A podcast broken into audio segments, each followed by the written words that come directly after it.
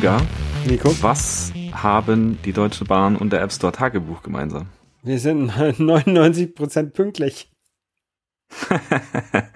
ja, leider nicht ähm, diese Woche oder diese, diese, was, wie nennt man denn alle zwei Wochen? Gibt es dafür einen Begriff? Dieser halbe Monat? Ja. Im halben Monatszyklus sind wir Hat, verspätet dran. hat ein bisschen nicht so geklappt. Ja, es ist alles ein bisschen stressig gerade, bei mir jedenfalls. Ähm, Bei mir auch. Ich meine, ich habe ja als erstes verschoben und dann hast du verschoben und jetzt ist schon Freitag und wir sind fast eine Woche hinter. bisschen, ja, fast eine Woche hinterher. Ja, Aber ja es, es, es, bei mir ist gerade irgendwie so, ich, ich bin so in between Jobs. Also ich, ich wechsle gerade intern die Stelle. Ähm, und dann möchte ich mich natürlich schon auf die, bei der neuen Stelle einarbeiten und dort ein bisschen mitarbeiten. Ähm, muss aber auch noch meine alte Stelle bedienen und dort meine alten Projekte abgeben und so. mhm. Und das ist ganz schön nervig und ganz schön stressig. Ähm, naja.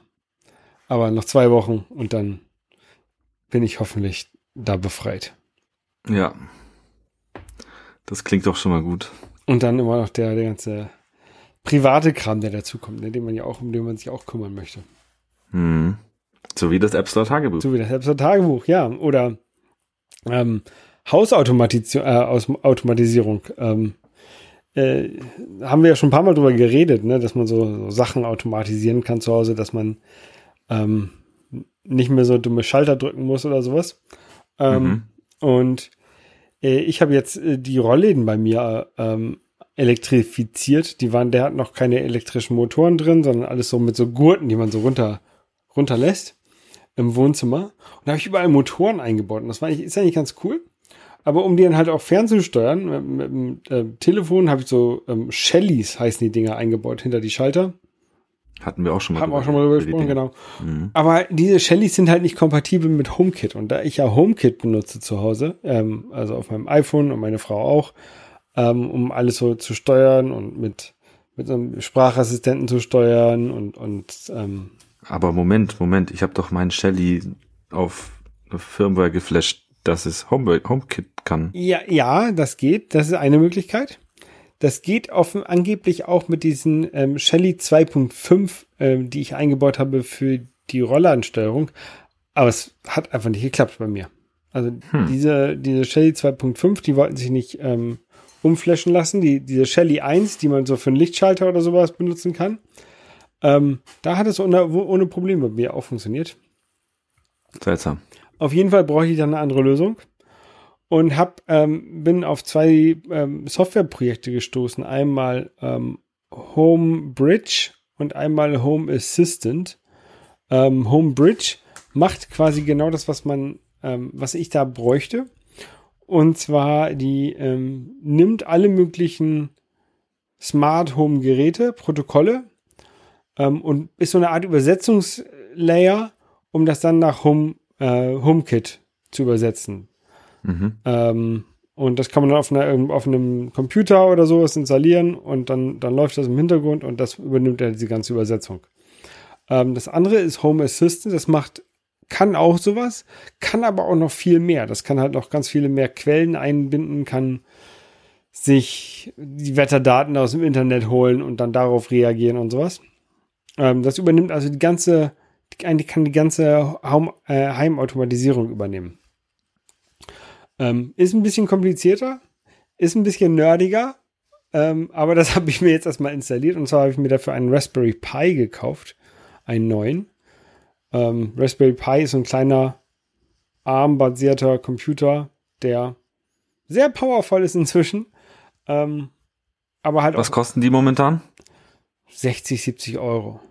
Oh, das sind aber schon teurer geworden. Ich weiß noch, dass die haben doch mal früher mal so 30, 40 Euro Ich habe, genau, und zwar, ich habe tatsächlich noch einen Raspberry Pi 1 hier, den habe ich, glaube ich, für 15 Pfund damals gekauft, oder 20 Mhm. Pfund oder sowas. Ähm, der ist aber halt auch schon irgendwie, keine Ahnung, wie alt ist er jetzt? Zehn Jahre alt oder sowas, bestimmt.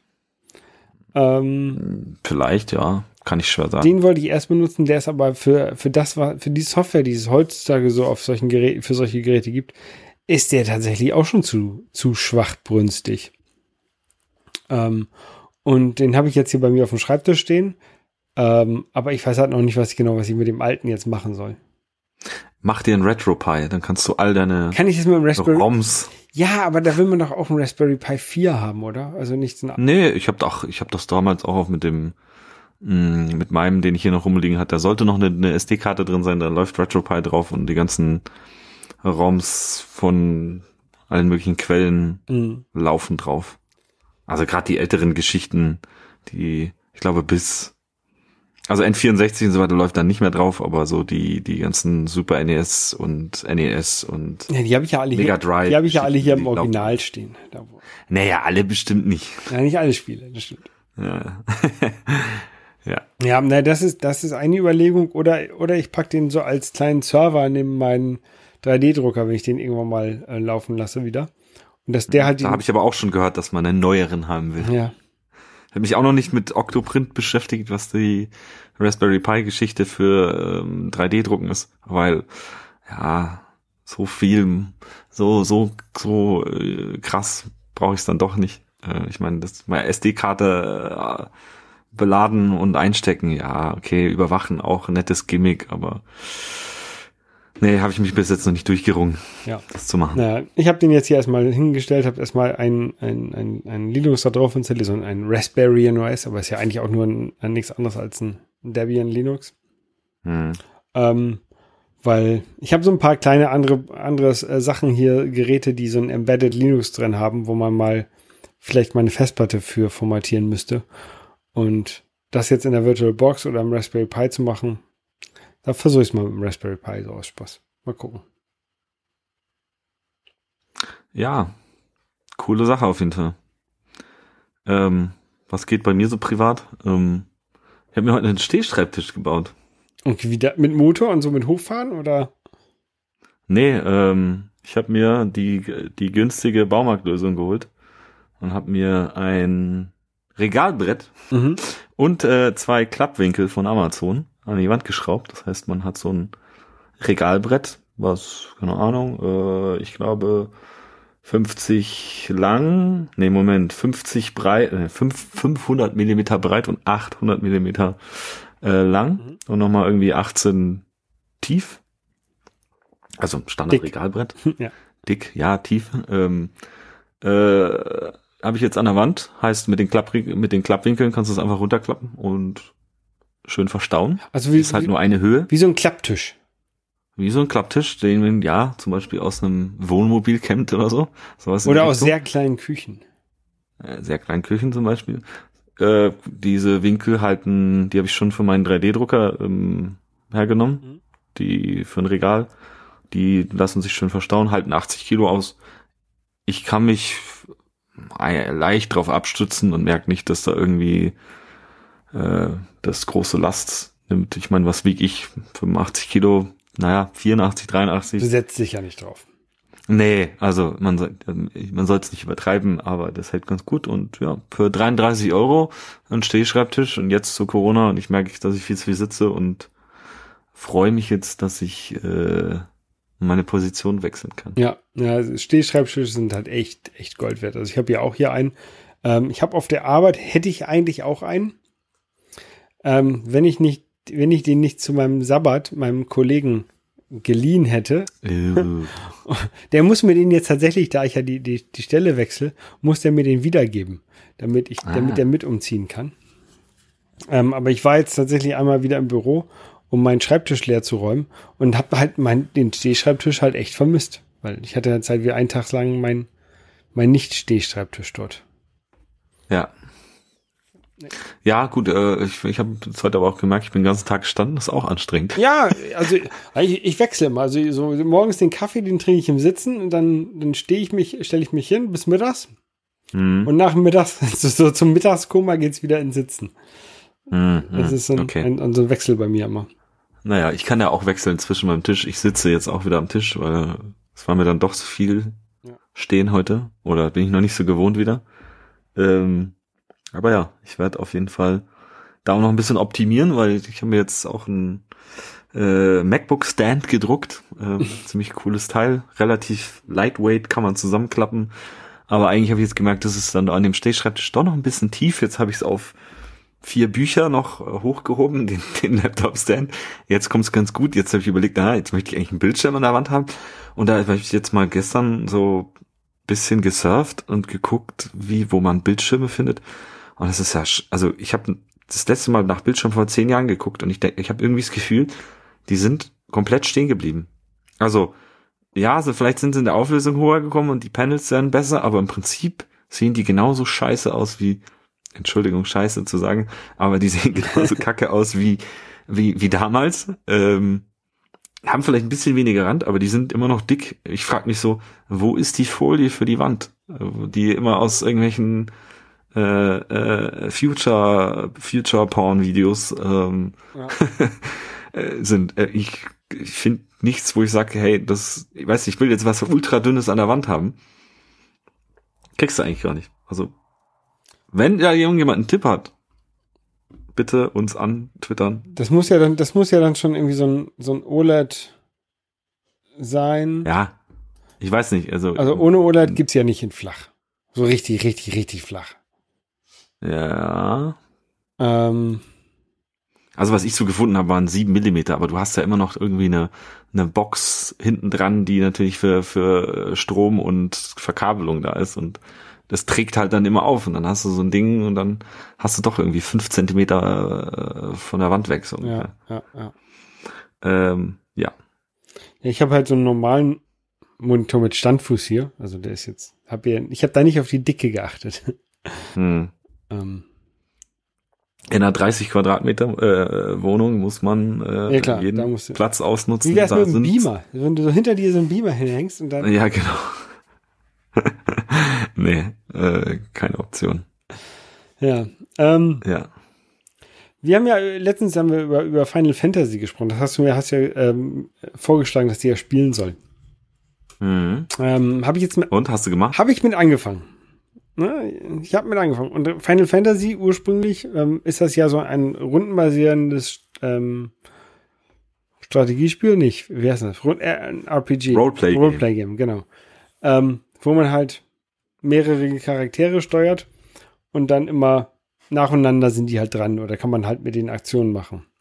Hm. Und das, das Remake von Final Fantasy VII ist jetzt ähnlich. Man spielt immer noch mehrere Charaktere, jedenfalls ab einer gewissen Stelle. Ähm, aber es ist nicht mehr rundenbasierend. Und irgendwie komme ich damit nicht klar. ähm, also ich habe es halt gespielt und man, man fängt halt mit einem Charakter an und irgendwann kommt ein zweiter dazu und dann kommt man zu einem zu einem zu so zum großen Gegner. Ist ja nicht wirklich ein Endboss, aber so, so, so ein größerer Gegner. Zwischen Endboss. Zwischen, ja, so ein Zwischenendboss. Ähm, und den muss man dann bekämpfen und hat halt diese beiden Charaktere zur Auswahl. Ähm, und wo man halt bei rundenbasierenden Spielen dann genug Zeit hat, sich zu überlegen, okay, was mache ich jetzt für eine Attacke und wie greife ich den jetzt an und vielleicht kann ich mich zwischendurch mal heilen. Ähm, artet das so ein bisschen, finde ich, in, in Stress aus. Äh, Moment, Moment, Moment. Du hast, hast du auch schon mal während eines Kampfes X gedrückt? Dann Wenn du nämlich X drückst, dann kommst du natürlich in deinen, äh, wirst du sozusagen in, in einen äh, Zeitlupen-Modus geschickt. Genau, und dann kannst du ja diese, diese Spezialattacke oder sowas, die du, die du machen Genau, dann kannst du deine Magie, Spezialantaten, Gegenstände und so weiter, kannst du alles richtig, auswählen. Richtig, richtig. Aber du musst halt immer noch so zwischen den beiden Charakteren immer hin und her wechseln. Ja. Und irgendwie, ähm, vielleicht bin ich ja ein bisschen einfach gestrickt, aber ich mag lieber so Spiele wie Doom, wo ich aber drauf halte. Ja, nee, ich, ich kann schon verstehen, dass es, es dauert einen Moment, bis man versteht, wie das Kampfsystem funktioniert, aber es ist, ich muss sagen, ich habe es noch nicht aufgegeben. Ich, ich werde noch weiter spielen.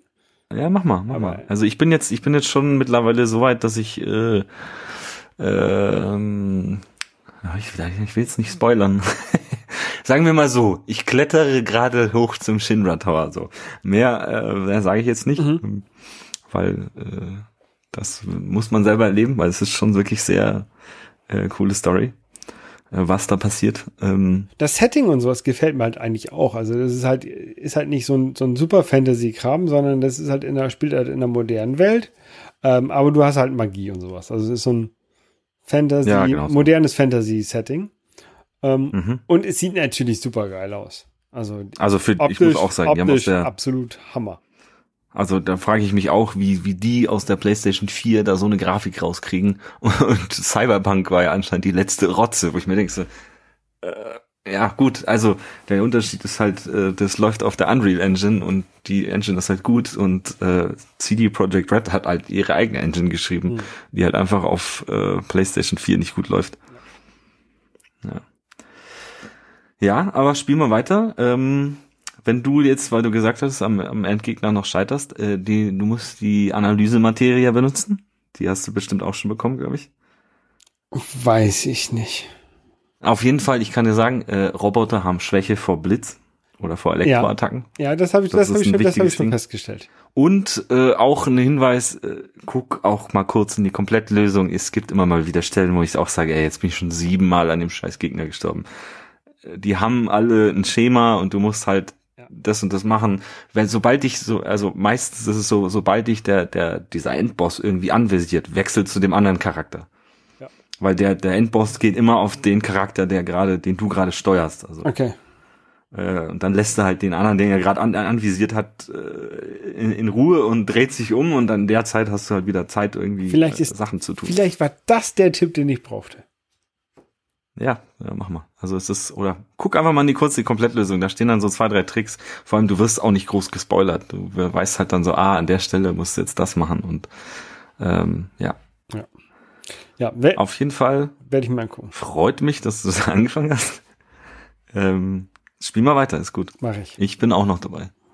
Ja. Ich habe jetzt schon gut, ich glaube, was habe ich geguckt, 40 Stunden reingesteckt. Oh mein Gott. Ja, also für das komplette Spiel, wenn du, also vor allem du hast ja natürlich auch Nebenmissionen und willst alles abschließen und um, umso mehr du deine, deine Materia hochlevelst und so weiter, hast du natürlich am Schluss dann auch äh, bessere Karten, wenn du, klar kannst du natürlich auch einen Speedrun machen und levelst nix hoch, aber es gibt halt auch viele zu finden und Dinge zu machen, mit denen du halt noch stärker wirst am Schluss und noch coolere Sachen, noch coolere äh, Sachen beschwören kannst und so weiter. Also ja, also gibt auch coole Minigames noch. Also es sind viele Minispiele eingebaut, wo du dann auch so, weißt du, da musst du dann, bist du dann irgendwo, wartest in, in, in der Bar und da ist eine Dartscheibe und du willst halt die, willst die. Bullseye äh, werfen.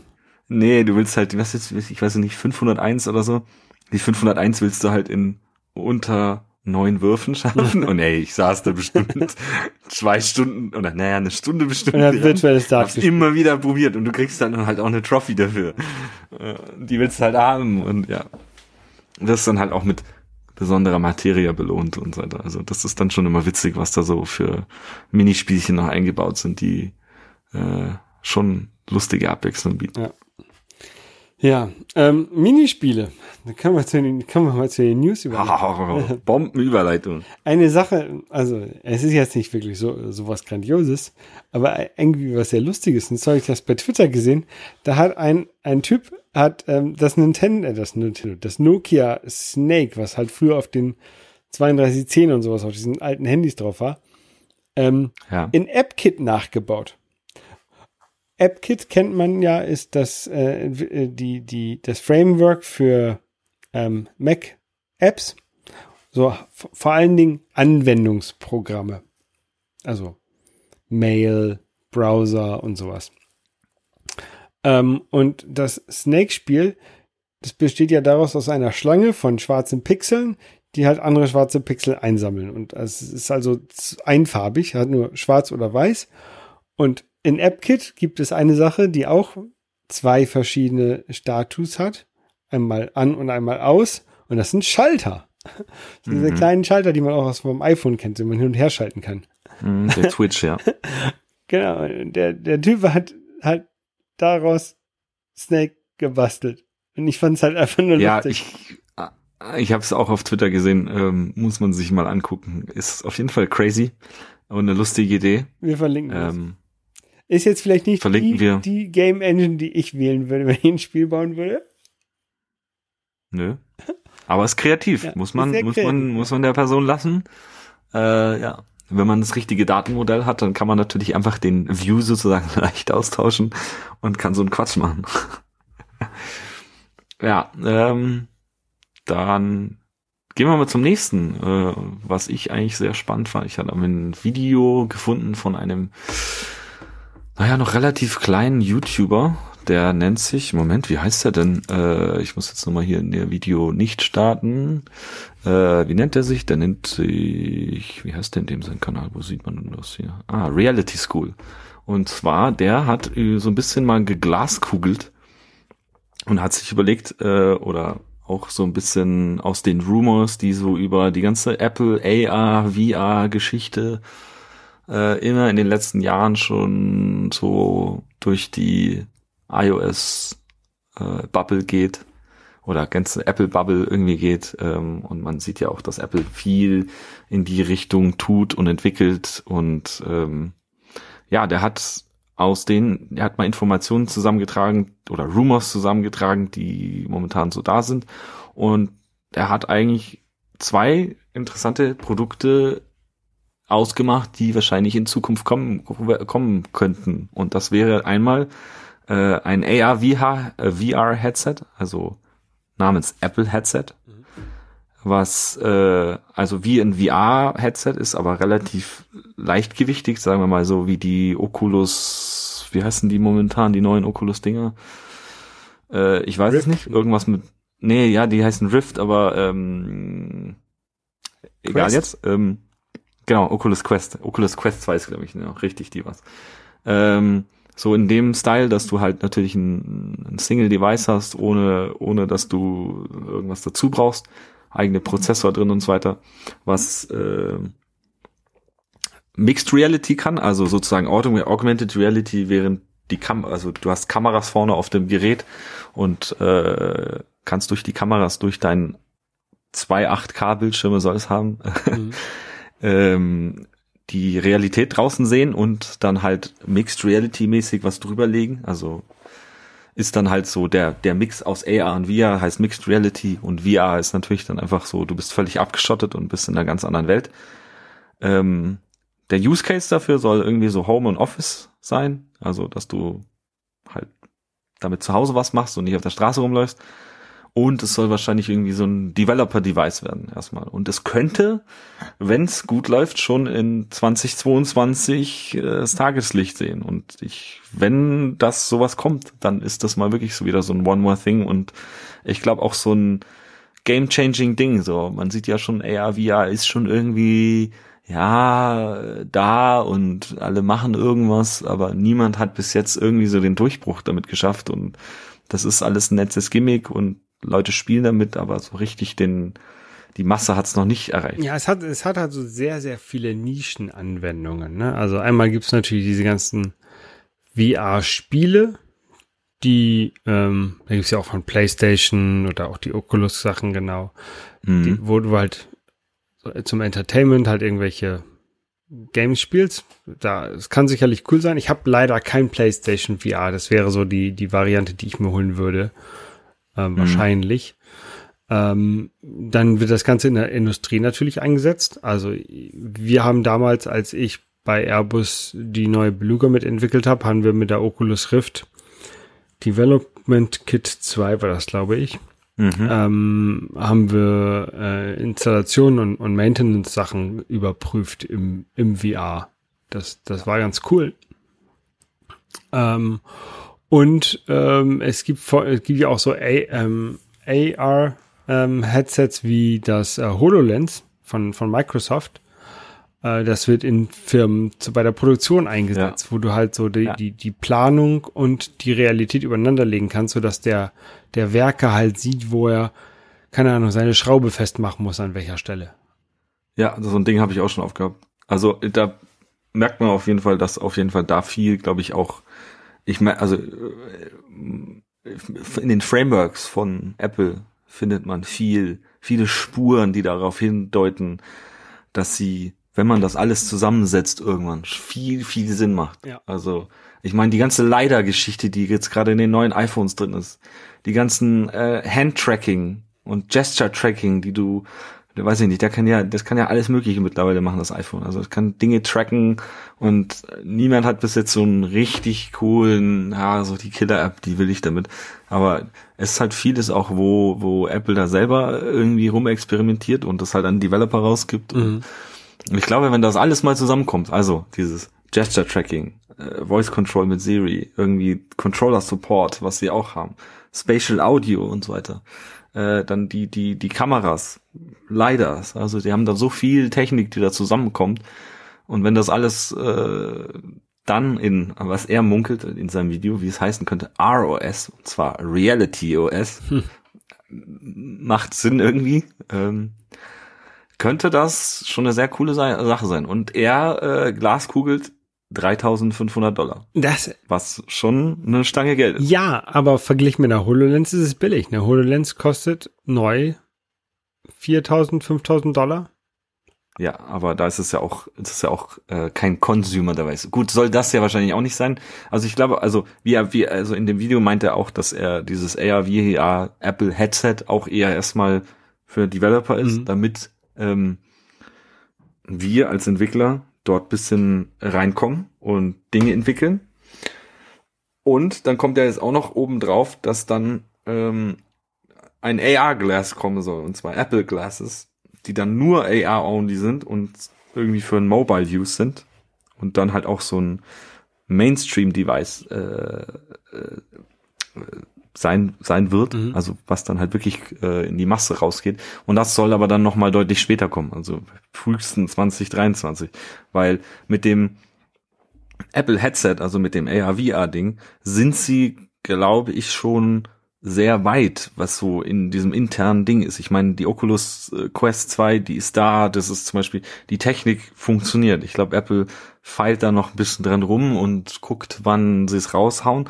Aber so die AR-Glasses, da ist, glaube ich, noch so ein bisschen Miniaturisierungsgrad und äh, dass es man halt auch irgendwie als Konsumerprodukt rausbringt, noch so vielleicht einen Ticken weiter weg. Und da gab es ja auch bis jetzt noch nicht wirklich viel. Also es gab die diese Google Glasses, die auch, die waren ja nicht wirklich AR, mhm. die haben nur so ein kleines Display oben in der Ecke angezeigt.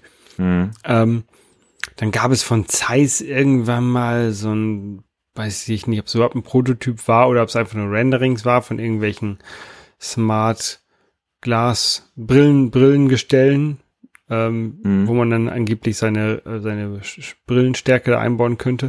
Das wäre natürlich ganz cool. Ähm, jedenfalls so für Brillenträger wie mich. Ähm, ähm, aber wirklich viel gibt's ja auf diesem Markt gar nicht.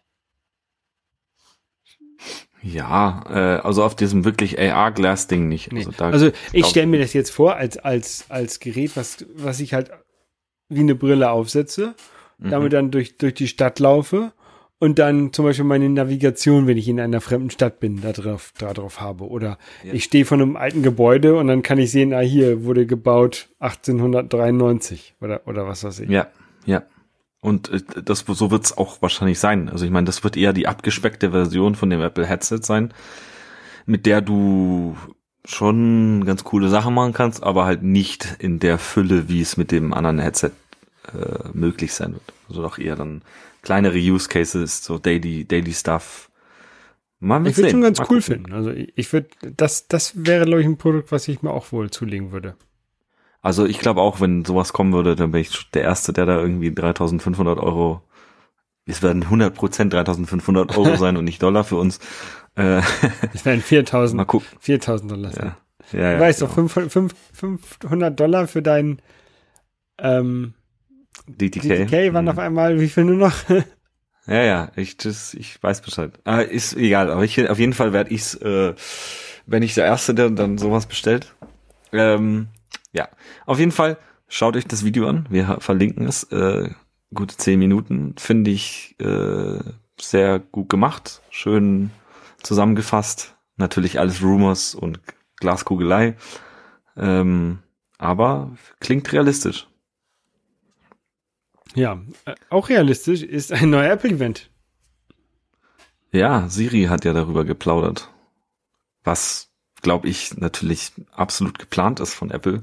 Und die Blogs schreiben alle immer so, wow, ey, Siri hat das ausgeplaudert, also, äh, das wollten die bestimmt nicht. Siri plaudert das nur aus, wenn Apple das da reinprogrammiert, dass Siri das da Ja, genau. Ja, es ist, es ist irgendwie, ja, ich habe ich hab das Gefühl, aber anscheinend, anscheinend gibt es irgendjemanden, der jeden Tag sein, sein Siri fragt, ey Siri, wann ist das nächste Apple-Event? Ja. Nein, Siri, stopp, halt, stopp, stopp, stopp. hey Siri, stopp. Nein! ja. Okay. Ähm. Ja, am 20. April. Das ist ja schon in vier Tagen. Es ist genau, es ist bald ähm, äh, am, am Dienstag. Äh, Dienstag, ne? Ja. Ähm, hm. 19 Uhr deutscher Zeit wahrscheinlich. Was, was erwartest du da von diesem Apple-Event? Ich erwarte gar nichts, aber ich, ich weiß, was äh, die, die, die, die Apple Bubble erwartet, und zwar iPad Pros. Man erwartet vielleicht die AirTags und mit ziemlich großer Sicherheit iOS 14.5. Ja. ja, iPad Pros, die sind ja quasi nötig, dass die hier geupdatet werden. Ähm, mhm. AirTags, das ist sowas wie, ähm, ja, wenn du, wenn, kannst du, kannst du in dein Portemonnaie reinlegen und wenn du dein Portemonnaie ver verlierst, kannst du das dann über die Find My ja. App auf dem iPhone finden. Ja, gibt's ja, gibt's ja eigentlich schon seit Jahren von Tile. Ich weiß nicht, ob du die mhm. kennst. Also T-I-L-E, wie Englisch Tile, Tile, wie die, keine Ahnung, Fliese oder so. Ähm, habe ich eins gehabt, also ein Werbegeschenk. Ich muss ganz ehrlich sagen, habe ich nie gebraucht. Ey. Ich weiß nicht, wie es mag ja schon so Leute, Leute geben, die unglaublich schussig sind und alles verlieren, aber ja, irgendwie, irgendwie ist es halt teuer und dann, weißt du, es ist halt auch so, so ein Teil hält Batterie fest bebaut, hält vielleicht ein, zwei Jahre und dann kannst du es auch wegschmeißen und dann hast du mal 40 Euro einfach, also dafür, dass ich, ich habe es halt nur als Werbegeschenk mhm. Also für mich war es so, ich probiere es mal aus und hab's eins in meinen Koffer gelegt, als ich, äh, ich habe es von einem Kumpel aus, äh, als ich in New York war, äh, von dem seiner Firma, der hatte da irgendwie so ein paar Dinger, aber irgendwie ich kann es mir noch nicht vorstellen. Ja, also, äh, so, das ist ja. Also der Vorteil bei diesem, bei dem Apple-Ding soll ja sein, dass es, also die haben ja vor einiger Zeit ihres, ihr Find My geöffnet für andere Hersteller, dass die sich da ihre Produkte mhm. reinschmeißen können.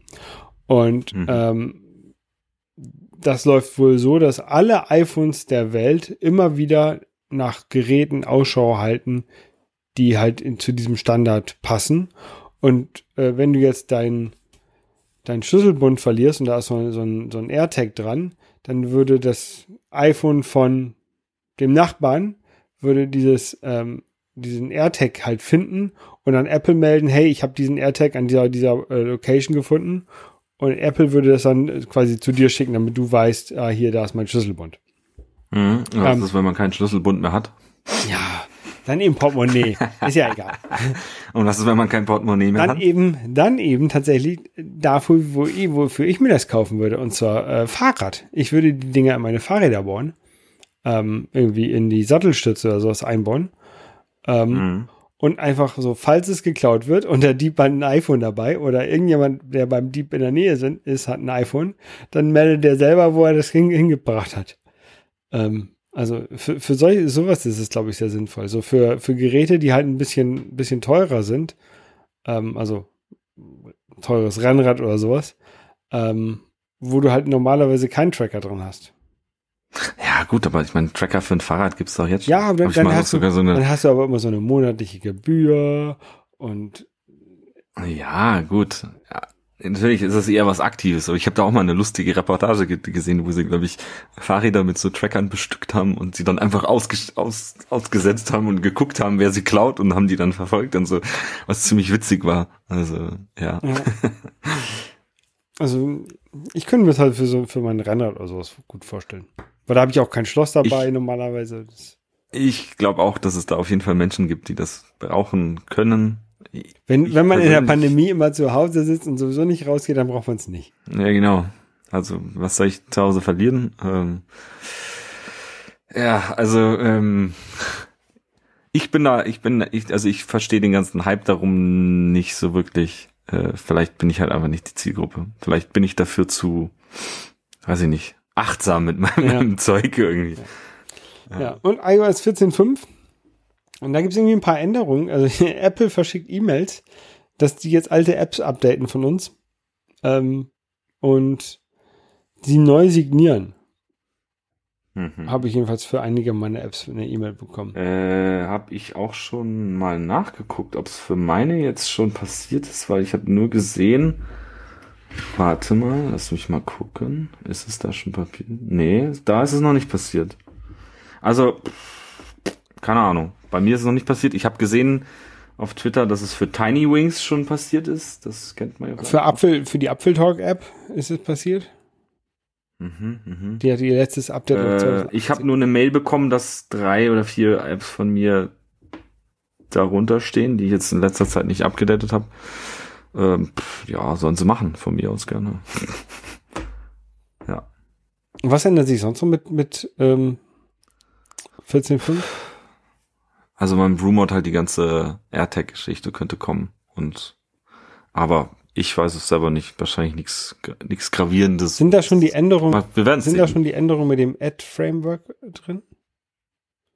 Das glaube ich auch wird jetzt scharf gestellt. Ich habe es jetzt auch für meine für zwei meiner Apps schon äh, durchgebracht, dass man man kann jetzt bei meinen Apps fragen, ähm, möchtest du getrackt werden? Äh, ändert nicht viel daran, außer dass man halt äh, nicht weniger relevante Werbung bekommt. Ähm, ja, Mai. Ich habe jetzt bis jetzt noch keinen, äh, sag ich mal, Performance Impact bei mir gesehen. Äh, und ich denke auch, dass das vielleicht doch ganz gut ist. Und ja, wir werden sehen. Ich werde berichten, ob ich jetzt bald arm bin oder nicht. Aber ja. Ähm, ja, jetzt haben wir genug geplauscht und wir kommen zu unserem heutigen Hauptthema. Hast du, äh, Holger, ähm, äh, hast du denn schon mal was äh, gemacht, während deine App im Hintergrund ist? Eigentlich tatsächlich sehr, sehr wenig. Ähm, ich habe eine App, eine, tatsächlich eine Mac-App. Die ist nicht wirklich im Hintergrund, aber ist so ein bisschen ähnlich. Die updatet sich halt nur unregelmäßig, um halt Batterie zu sparen. Mhm. Und dafür benutzt man auch so ähm, sowas ähnliches wie auf dem iPhone, so Hintergrundaktivitäten. Aber ansonsten auf dem iPhone Okay. habe ich keine App.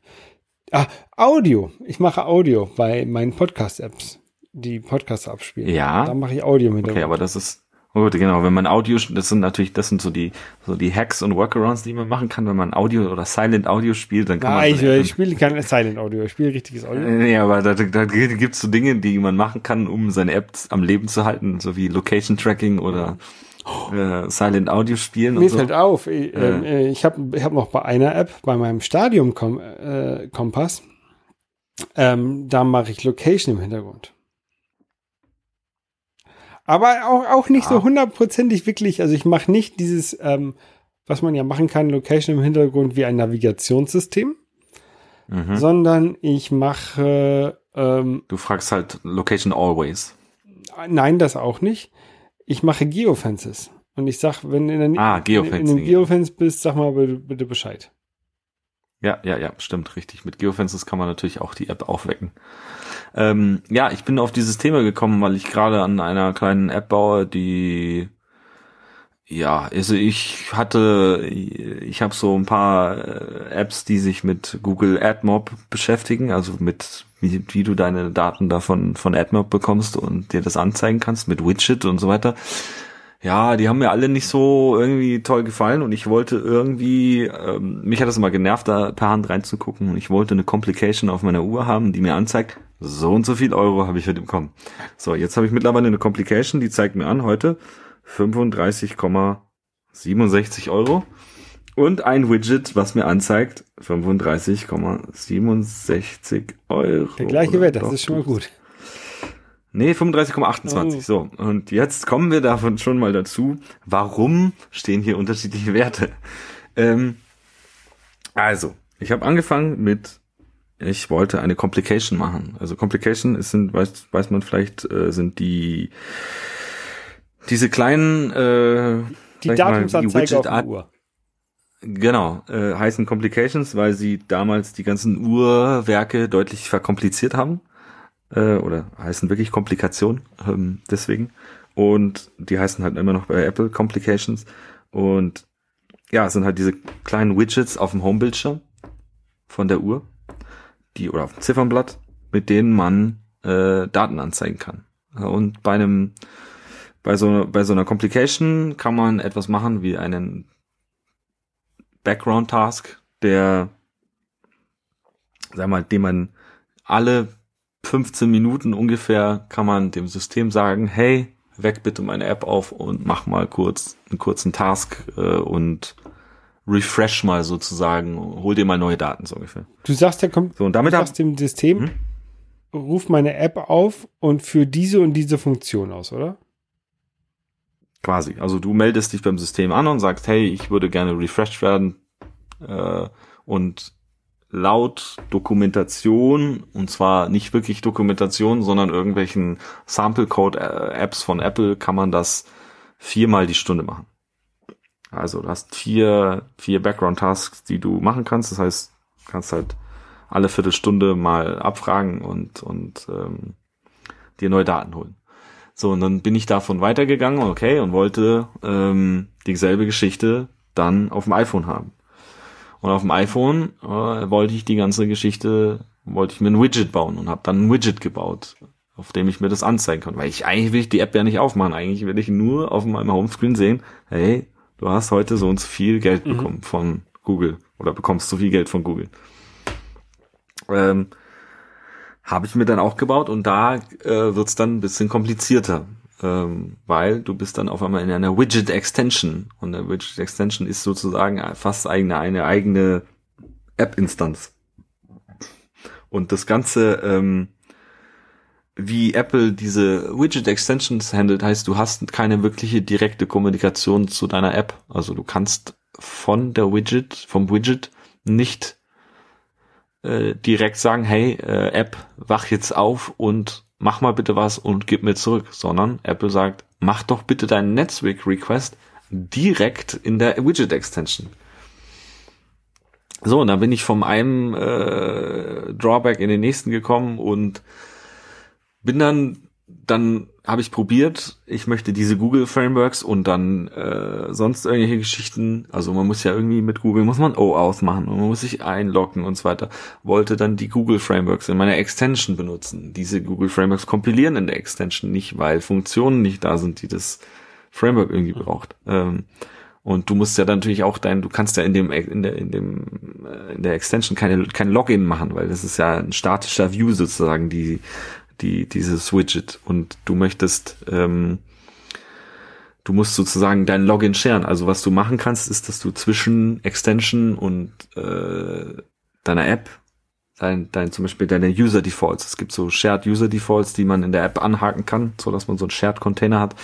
Da kann man dann Daten miteinander tauschen und ja, da bin ich dann irgendwie reingeraten und habe mir gedacht, okay, scheiße, wie kann ich jetzt, also ich hätte, was, was möglich wäre, ich hätte meinen sozusagen mein äh, Key, mein mein Login-Key oder mein, mein Secret, was ich mit von Google bekommen hat, von der App, hätte ich mit der Extension irgendwie über diese User Defaults tauschen können. So, aber das Problem war dann immer noch, du kannst nur URL-Sessions da drin machen. Heißt, dieses Google-Framework, was ich benutzt habe, es gibt da so ein äh, Google bla bla bla API for Objective-C, also irgend so ein Steinzeit-Framework von denen, was aber irgendwie aus generierten Interfaces, die, äh, die Google sozusagen seine API definiert, irgendwie Klassen generiert, mit denen du als Entwickler äh, äh, interagieren kannst, haben dann auch in dieser Extension nicht funktioniert. Und ja, da kam ich dann zu dem ganzen Ding so, ja Mist, ähm, wie kriege ich meine Extension geupdatet, ohne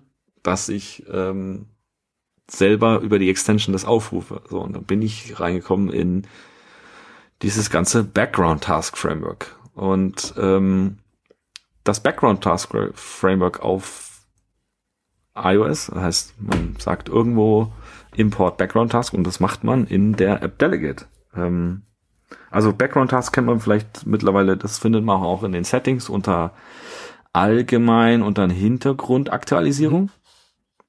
Das heißt, da kann ich Apps ausschalten oder generell komplett ausschalten, äh, dass sie im Hintergrund was machen dürfen. Und da gibt's einige Dinge, die man auf jeden Fall beachten muss, dass deine App nicht mehr aufgerufen wird. Also, dass du, dass du keine neuen Daten bekommst, weil das iPhone sagt, nee, nee, ich fülle jetzt deinen Task nicht auf, weil zum Beispiel deine Batterie leer ist. Oder du zu viel Zeit brauchst. Oder zu viel äh, Batterie verbrauchst oder der User dich ausgeschaltet hat oder generell Background Tasks ausgeschaltet hat. Heißt, du kannst dann deinen Background Task, den du nicht machst, äh, den, den du machen möchtest, nicht mehr machen. Hängt davon auch ab, wie, wie nutzt der, wie, wie nutzt der, der, der User dein, deine App? Ist deine App überhaupt gestartet worden? Was dazu führt, wenn du der User die App killt, bist du weg, kannst nichts mehr machen. Das ist ähm, das Schöne, also, wenn, wenn die Leute mal hochswipen, weil sie meinen, damit würden sie äh, Speicher sparen, dann ja, äh, nee, und Akku, und Akku sparen. sparen. was eigentlich viel schlechter ist für den Akku, das ganze Hochswipen. Ja, ja, äh, das wissen die wenigsten oder ich, ich sehe auch immer so viele Leute, die dann so völlig die schießen die Apps immer ab und merken, also wissen eigentlich gar nicht, dass es im Speicherhalten weniger Strom braucht, als ständig dem Prozessor irgendwie zu sagen, oh, lad mal alles neu und, und äh, naja, ähm, aber diese User nutzen auch meist dann nur Instagram und WhatsApp ja. und dann ist es okay, man Die wollen nicht wissen, nutzt. wie viel Geld Google in, in diesen nächsten Monaten schickt. Ah, nee, ähm, ja. Ja, auf jeden Fall. Hinter diesem Background Task Framework ist eine äh, riesen Blackbox von Du hast keine Ahnung, ob du aufgerufen wirst oder nicht. Und aus meinen Tests heraus jetzt, ja, natürlich dadurch, dass ich meine Apps, äh, App benutze und mich dafür interessiere und so weiter, ähm, wird mir mein, wird das System mir dann auch wahrscheinlich die ganze Zeit sagen, okay, der will es sehen, ruf den Background-Task auf. Ähm, ja, Apple, Apple genau, hat irgendwann dann, mal was eingeführt, wo sie vorhersagen, wann der User wahrscheinlich die App benutzt und dann wollen sie kurz vorher diesen Background-Task ausführen. Zum Beispiel, genau. Also es kann halt schon sein, du, du scrollst auf die Seite vom Homescreen, du bist schon beim Widget oder beim Home beim Icon oder du hast schon, du tippst schon, ähm, weiß ich nicht, über, über, wie heißt denn so mal Spotlight, wenn du dein Homescreen runterziehst und tippst schon die ersten zwei Buchstaben, dann könnte es ja sein, dass du gleich die App antippst und so weiter. Ich glaube, dann so, solche Geschichten. Ja, oder auch, ähm, wie es wirklich ist. Morgens um 7 Uhr guckt der Nico immer in Twitter ja. rein. Dann macht, mhm. macht er mal um 6.50 Uhr einen Twitter-Refresh, bitte. Genau, solche Geschichten. Ähm, ich persönlich muss sagen, ganz ehrlich, ich gehe da immer wieder durch und, und gucke auch in dieser Liste, natürlich, weißt du, je, was, was so ein bisschen komisch ist, dass da jede App ist aufgeführt, auch wenn sie dieses Framework gar nicht benutzen. Mhm. Heißt, du weißt gar nicht, wer es implementiert hat. Ich gehe da immer durch und mache eigentlich alle Apps aus, wo ich mir denke so, ja, brauche ich irgendein Spiel, dass es eine Möglichkeit Background-Tasks zu machen? Nee, warum? Also dann, und da habe ich dann ganz selektiv, sage ich so, okay, bei der App, weiß ich nicht, lass es meine Banking-App sein oder irgendwas, wo ich sage, okay, da interessieren mich wirklich top neue Informationen. Ähm, da möchte ich wirklich frische Daten mhm. haben. Da lasse ich sowas dann an, auch wenn ich nicht weiß, ob sie wirklich Background-Tags benutzen, aber ich lasse ihnen die Möglichkeit, dass sie es tun können. Ähm, ja. Auf jeden Fall. Gehen wir mal ein bisschen in, ins Eingemachte. Da, um diese Background-Tasks zu unterstützen, geht man einmal in den Capabilities-Tab in Xcode und stellt dort Background Modes an. Und da gibt's einmal Background Fetch und Background Processing. Und Background Fetch ist eigentlich ein, du kannst äh, periodisch ähm, kleine Tasks machen, ich glaube so um die 10 Sekunden und Dinge abfragen. Und dann gibt's einmal Background Processing, was so bisschen heavy, mehr Heavy Load Tasks sind und ich glaube, du hast, kriegst ein bisschen mehr Zeit. Heißt, du kannst irgendwie Database Indexing machen oder CoreML Training oder irgendwas Größeres auf jeden Fall. Aber diese Dinge sind halt oft und du kannst, also du kannst auch sagen, okay, bei diesen ähm, Processing Tasks, okay, ich ich benötige, dass das Handy am Strom angesteckt ist oder ich benötige Internet. Das ist das, was zum Beispiel heißt, Apple benutzt, um diese Gesichtserkennung in den, in Fotos zu machen. Was sie halt nur nachts ja, machen, genau. wenn das Telefon am Strom ist und nicht benutzt wird. Genau, so solche Geschichten, die man dann auch als Entwickler ähm, bekommt äh, und irgendwie anmelden kann, so hey, ich möchte jetzt bisschen äh, Dinge machen im Hintergrund. Ähm, ja, äh, ich weiß nicht, wer sowas jetzt direkt verwendet, außer Apple direkt mit dem Gesichtskram. Da macht es auf jeden Fall Sinn. Ähm, mir ist jetzt für mich persönlich noch kein Use Case dazu eingefallen. Du könntest nachts alle NFC-Scans durchführen. ja, da braucht es halt immer noch einen User dazu. Ähm, ja, auf jeden Fall, was man dann ähm, noch machen muss, man geht in seine in seine ähm, Info-P-List, muss da zwei Identifier anlegen. Einmal, wenn man überhaupt äh, die äh, Background-Fetch-Geschichte machen will oder die Background-Processing, braucht man jeweils einen Identifier. Man kann immer nur einen Task machen, also man kann nicht mehrere Tasks gleichzeitig machen. Den muss man dann mit seinem Identifier auch im Code äh, referenzieren. Und dann geht man eigentlich in seine App Delegate und sagt da Import Background Tasks und dann macht man, wenn seine App ähm, äh, in der Did Finish Launching with Options. Übrigens äh, ist mir auch aufgefallen, man kann, auch wenn man jetzt mittlerweile in Swift UI eine Swift UI App macht, kann man sich eine App Delegate damit verbinden. Da gibt's dann so ein, so ein äh, muss ich jetzt nochmal ganz kurz gucken. Hat mich auch einen Moment gedauert, bis ich das herausgefunden hat. Man kann in seiner, man hat ja gar keine, man kann in seinen Swift UI-Geschichten schon sagen, ich möchte gar keine äh, App Delegate oder Scene Delegate mehr haben, aber man, und die braucht man auch nicht mehr. Mhm. Aber man kann dann einen Add UI Application Delegate Adapter machen und diesen dann und der nutzt. wird dann auf und das habe ich dann auch gemacht. Genau, du, du sozusagen du kannst den alten den alten Kram mit deiner neuen Swift UI App wieder verbinden. Und das geht mit dem mit der Scene Delegate und mit der mit der mit dem äh, mit der Application Delegate.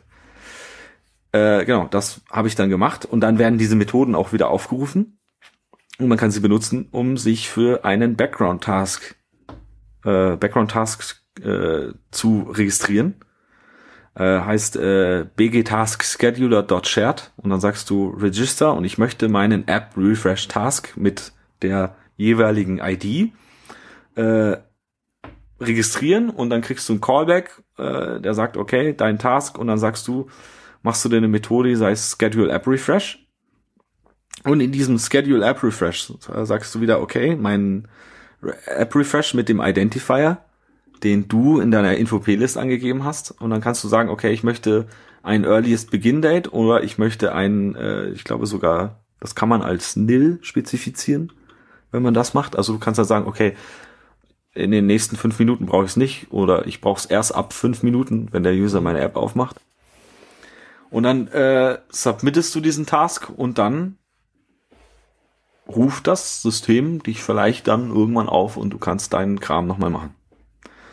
Ähm, was man dann auf jeden Fall machen sollte, ist, wenn du aus dem Background aufgerufen wurdest und bevor du deinen Task machst, also bevor du, du musst ja sagen, okay, du willst ja sozusagen eine Methode mit Completion-Händler haben, am besten natürlich ein Combine Future, ähm, dass du sagst, okay, du machst deinen Task und du bekommst da irgendwann eine Antwort vom Server. Das kann ja irgendwie ein paar Sekunden dauern.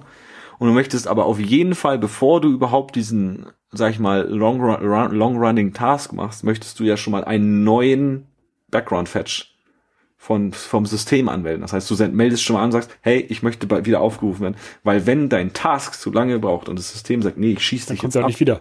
dann hast du, genau, dann hast du, dann kommst du in 15 Minuten, hast du vielleicht wieder eine Chance.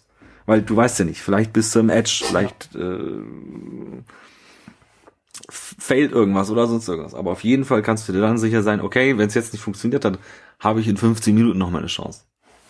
Ähm, genau, du musst dann auch immer wieder äh, callen, Task, Set, Task completed, true oder false, heißt, und dann gibt's auch so einen Expiration-Händler. Das heißt, dieser wird aufgerufen, wenn, wenn, äh, wenn du, wenn du es nicht in der Zeit Mhm. geschafft hast. Das kann man sich dann natürlich locken oder du kannst irgendwelche anderen Dinge machen.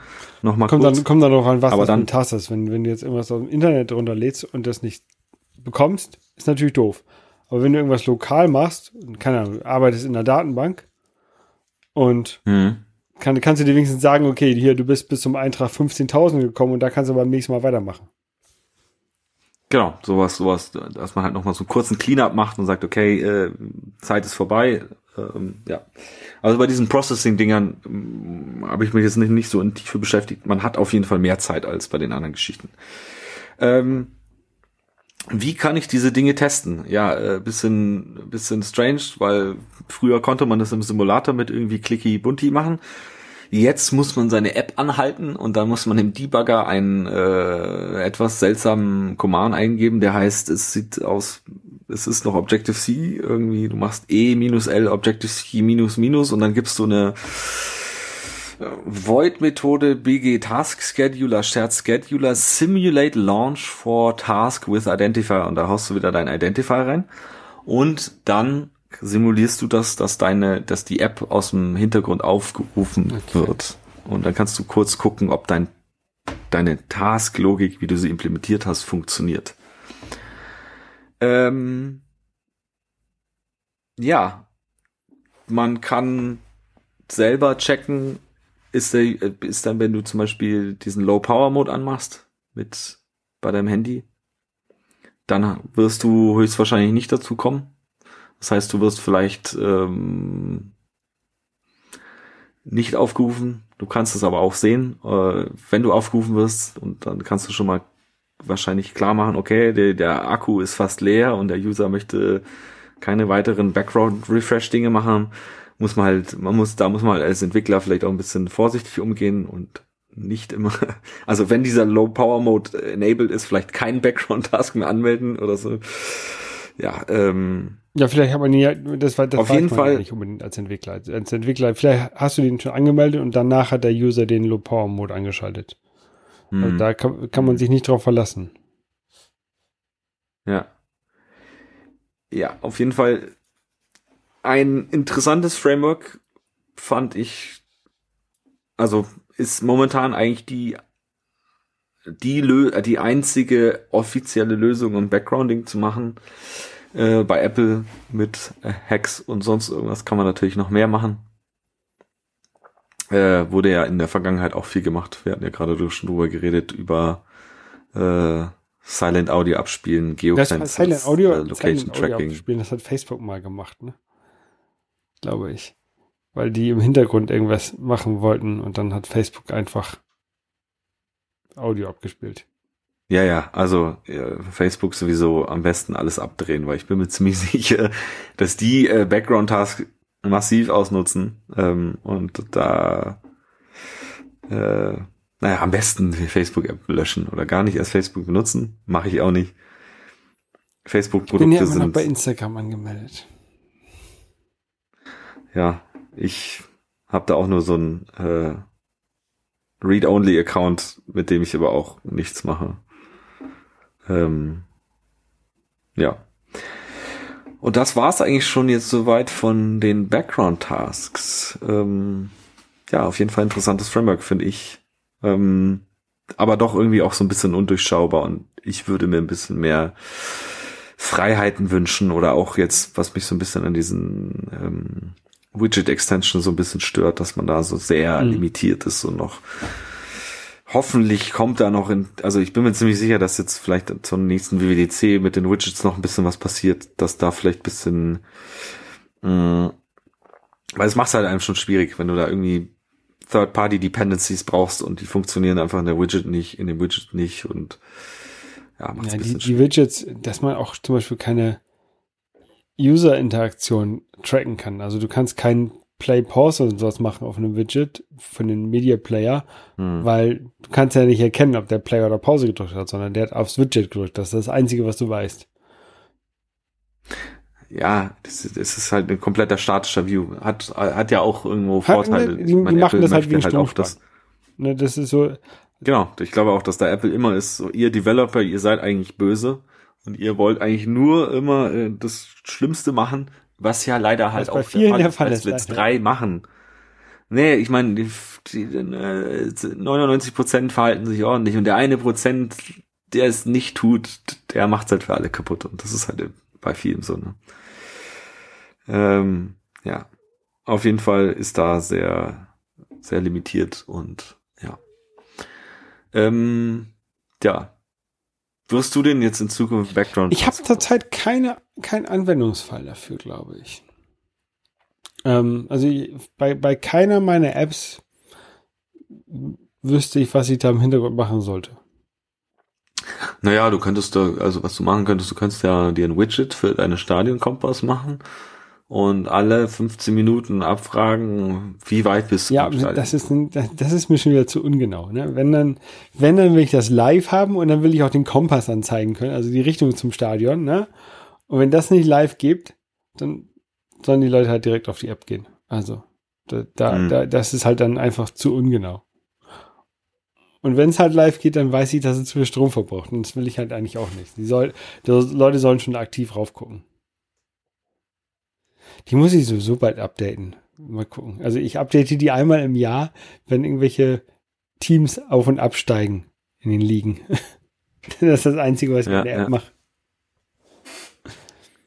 Ja. Genau. Ähm, kommen wir Zum, jetzt zum zum Abschluss. Framework der Woche. Ja, wir haben immer noch, ihr habt uns immer noch kein, keine, ähm, keine Jingles geschickt. nee und auch kein Kirchenchor äh, angeleiert. Ähm, wir sind stark enttäuscht, muss ich ganz ehrlich sagen. Ähm, naja, gut, äh, dann knallen wir euch jetzt diese Woche dafür Message Kit hin. Ähm, Message Kit ähm, ist ein Framework, mit dem man relativ schicke äh, Messages UI bauen kann. Und zwar ähm, sieht sehr, naja, egal, man möchte eine Chat-App machen und möchte ein, eine Kommunikation zwischen A und B oder in Gruppen machen und kann das damit relativ Mhm. simpel umsetzen.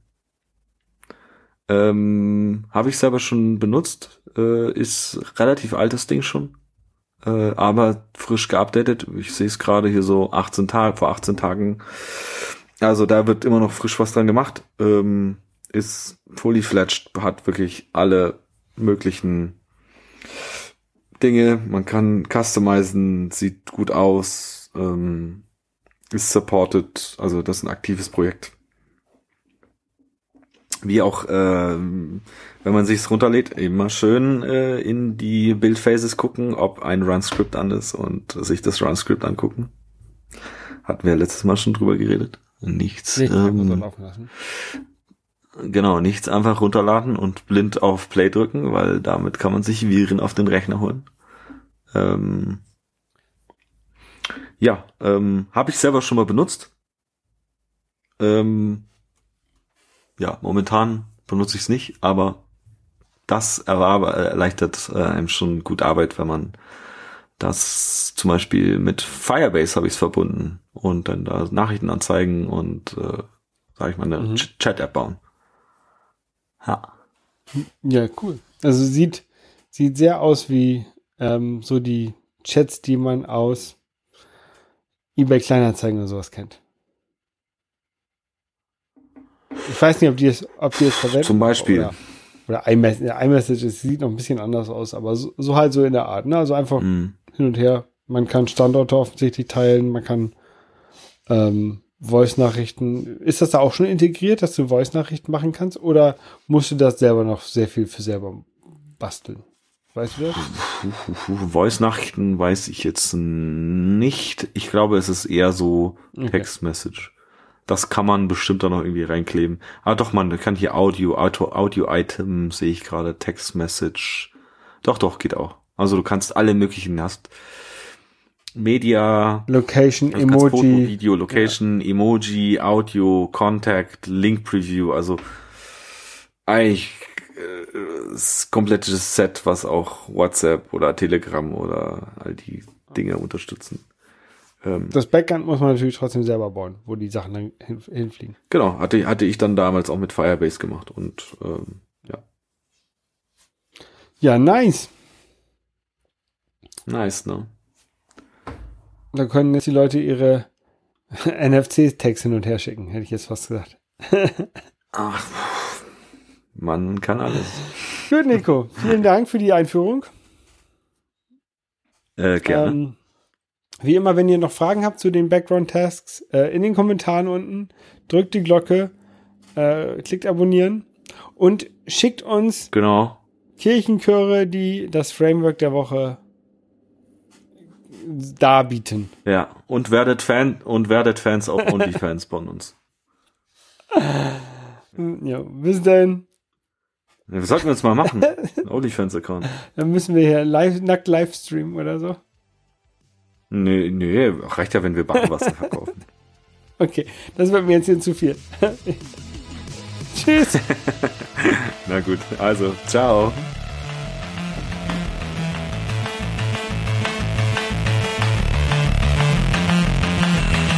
Das App Store Tagebuch ist ein Projekt von Nico und Holger. Die Links zu dieser Sendung wie auch den Link zu dem Intro von Luke Hash findet ihr auf appstore-tagebuch.de.